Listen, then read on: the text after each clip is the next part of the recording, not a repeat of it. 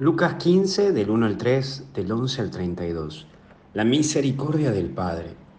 Todos publicanos y pecadores. ¿Cuánto me anima a seguir este pasaje del Evangelio? Porque me hace recordar que yo, como soy pecador y débil, sí, yo, Luis Asano, como soy pecador y débil, puedo decir que estoy aquí en la iglesia de Dios para tratar de mejorar y de cambiar. Porque los que se acercan a Jesús es porque saben su necesidad, saben sus límites, sus errores. Y aquí está el problema. El problema es aquellos que se sienten puros y sin pecados. Ahí está el problema, porque el problema es aquel que se siente juez de sus hermanos y quien tiene la capacidad de condenar con el dedo, pero olvidándose que es pecador. Hoy te pido perdón si cuando fuiste a la iglesia te sentiste señalado y corrido por nosotros. Te pido perdón por no haber entendido que teníamos que ayudarte a curar tus heridas y no dar el diagnóstico de disfunción, mejor dicho, de defunción, por solo verte herido y embarrado.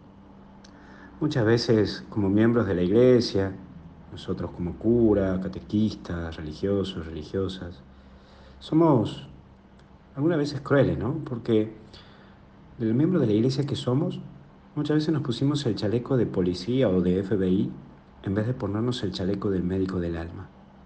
Sí, también pedimos disculpas a aquellos hermanos sacerdotes, religiosos o religiosas que se les notaba su debilidad y errores.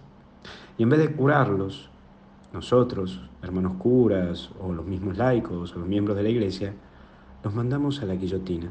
Sí, por el solo hecho de creer que ellos tenían que ser perfectos, tenían que ser superhéroes. Y cuando descubrimos la debilidad de que este sacerdote religioso o religiosa tenía una debilidad, ponele alcohólico o lo que fuere, le pasamos la guillotina.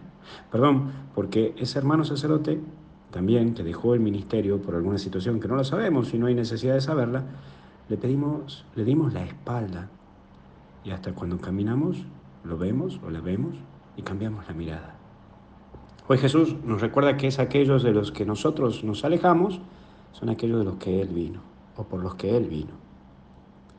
Pero aparece el hijo menor. Y el hijo menor representa la rebeldía y el recelo, pero más que nada su narcisismo, que lo lleva a no mirar el dolor de su padre y todo lo que perdía, pedía por irse a vivir su vida, lo deja afuera.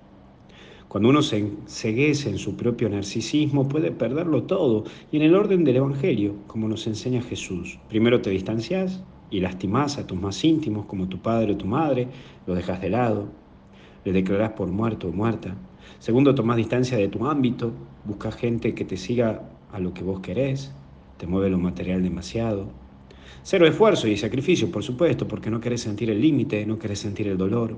Y por último, necesitas tanto ser el centro que solo te darás cuenta de tu error cuando ya estés solo y sin nada. ¿Cuántas veces somos el hijo menor, eh? Por último, el Padre. Es quien está en la espera siempre. Es el rasgo de Dios y es tu gracia, la gracia de Dios, que está por encima de mis errores y pecados. Porque Él sigue estando aquí.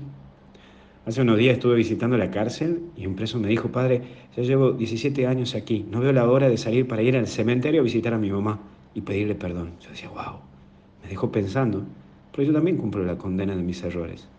Mi cárcel de enojo, de quedarme callado, mi cárcel de dejarme llevar por la imaginación, mi cárcel del miedo, mi cárcel del qué dirán, cárceles que vos y yo tenemos que liberarnos para ir a ver en mi vida a este Padre Dios que me espera siempre y quiere darme la oportunidad de tenerlo todo.